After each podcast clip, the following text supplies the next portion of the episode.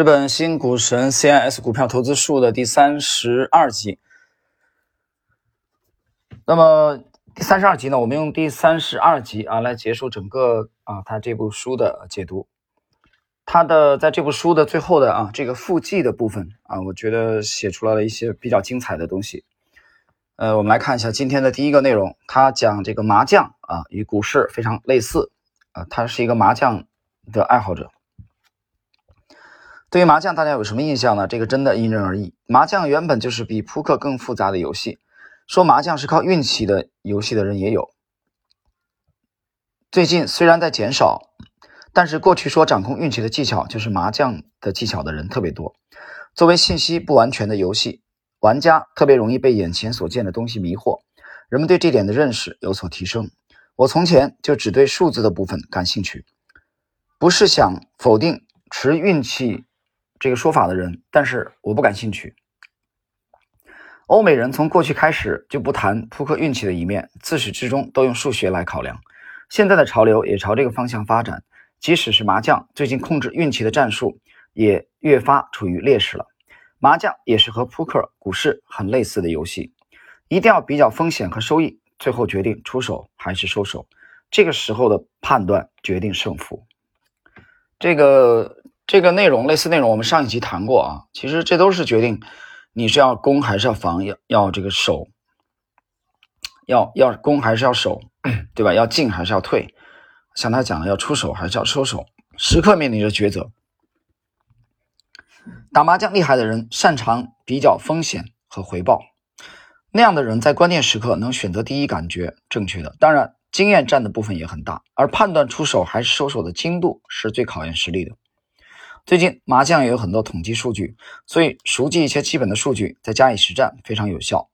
麻将比扑克复杂，也有如何巧妙手动组合的要素，那些是能看到的部分。所以把麻将想成是手动组合的人很多，但是决定胜负的主要因素是出手或者收手的判断。手动组合的巧拙所起到的作用比看起来的要小。麻将就是生批组合游戏外衣的出手收手的游戏。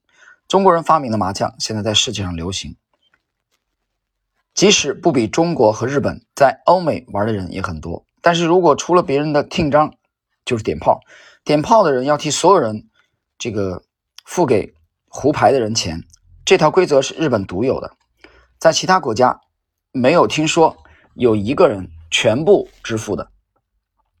听说麻将传到日本以后，有人制定了这样的规则，很快就传遍全国。正因为有了这这条规则，比较风险和回报才重要。如果没有的话，作为组合游戏的面就更多一些。听到这个说法的时候，我觉得日本人真是天才啊！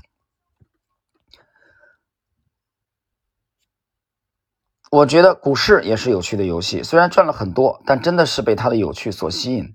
另外，我刚上网打扑克的时候，最初在最高级别的这个牌桌上一直输钱，总共输掉了四千日元，四千万日元。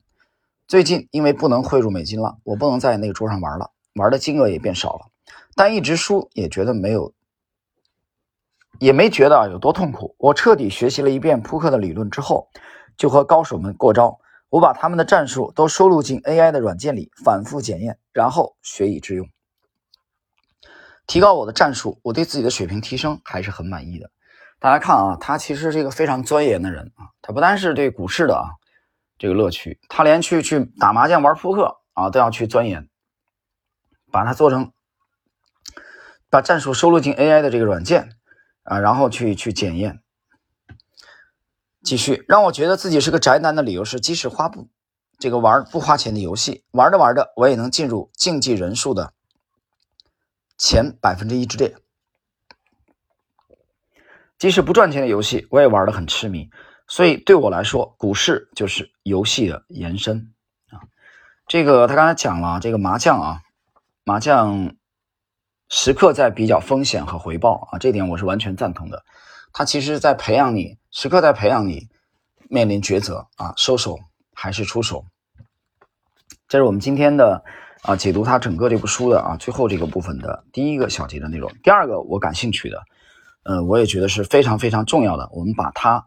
这一点作为结束整个的结束，呃，这个解读日本新股神 CNS 的交易啊，这个股票投资术作为最后的呃这个部分，我觉得这既是点睛之笔，也是我们强调的重中之重。我们来看看这一小节的内容，作者是如何解读。他这个原有的这个题目是最有魅力的游戏啊，在叫做东正。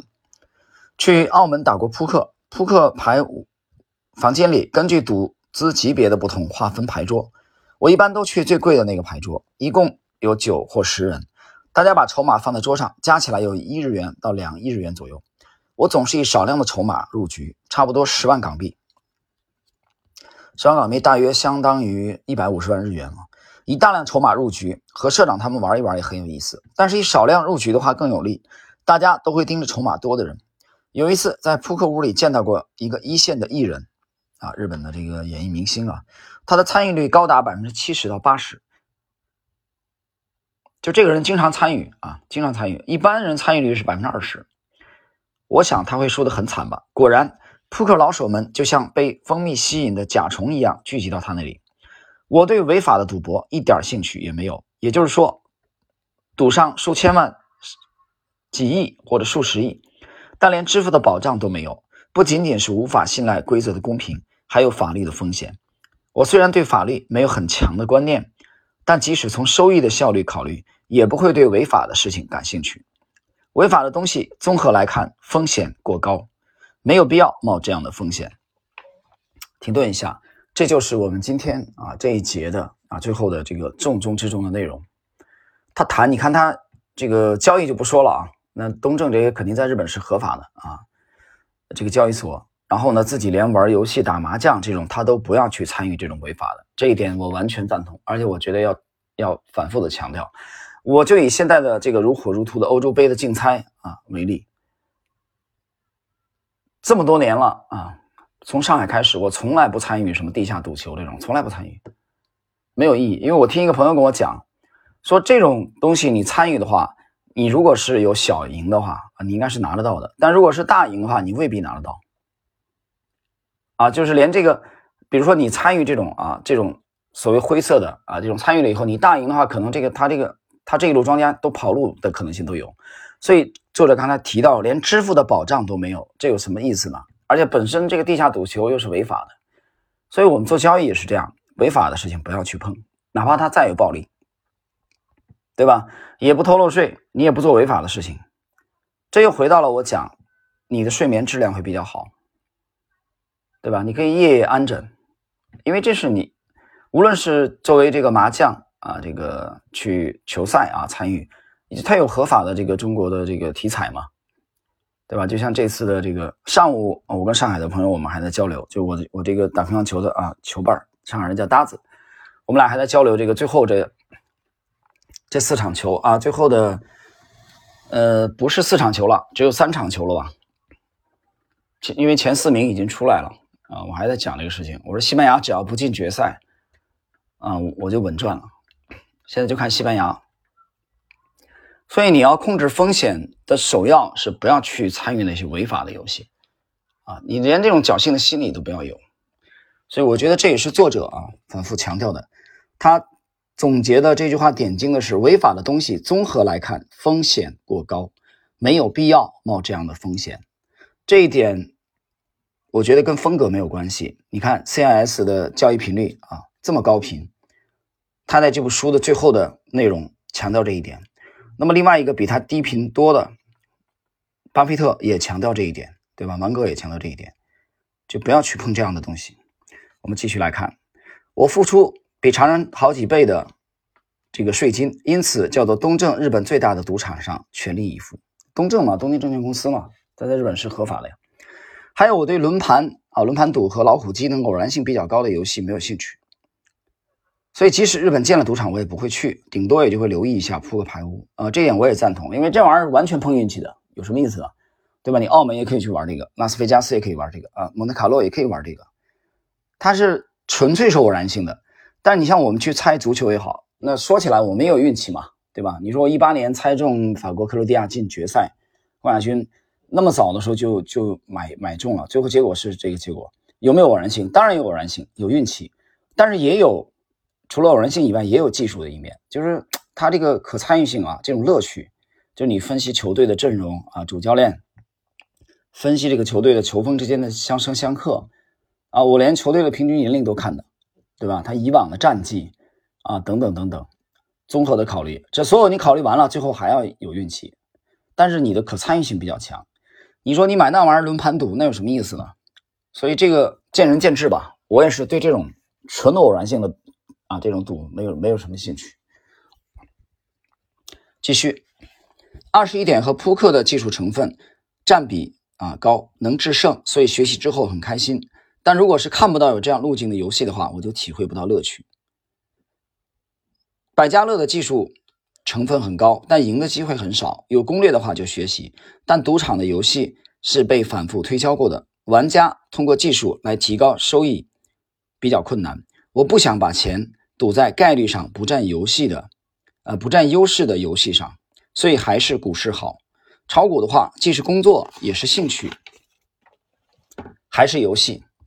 其他爱好和游戏很难成为工作，但炒股就可以，取决于方法就可以赚到钱。股市是最新最尖端的学科，也是一种经济活动。因为是最尖端的，所以无法预测未来，是最极致的信息不完全的游戏。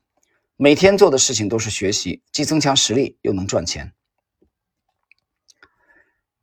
那么最后，他有一个总结性的说法，叫“也许资本主义是人类历史上最好的游戏吧”。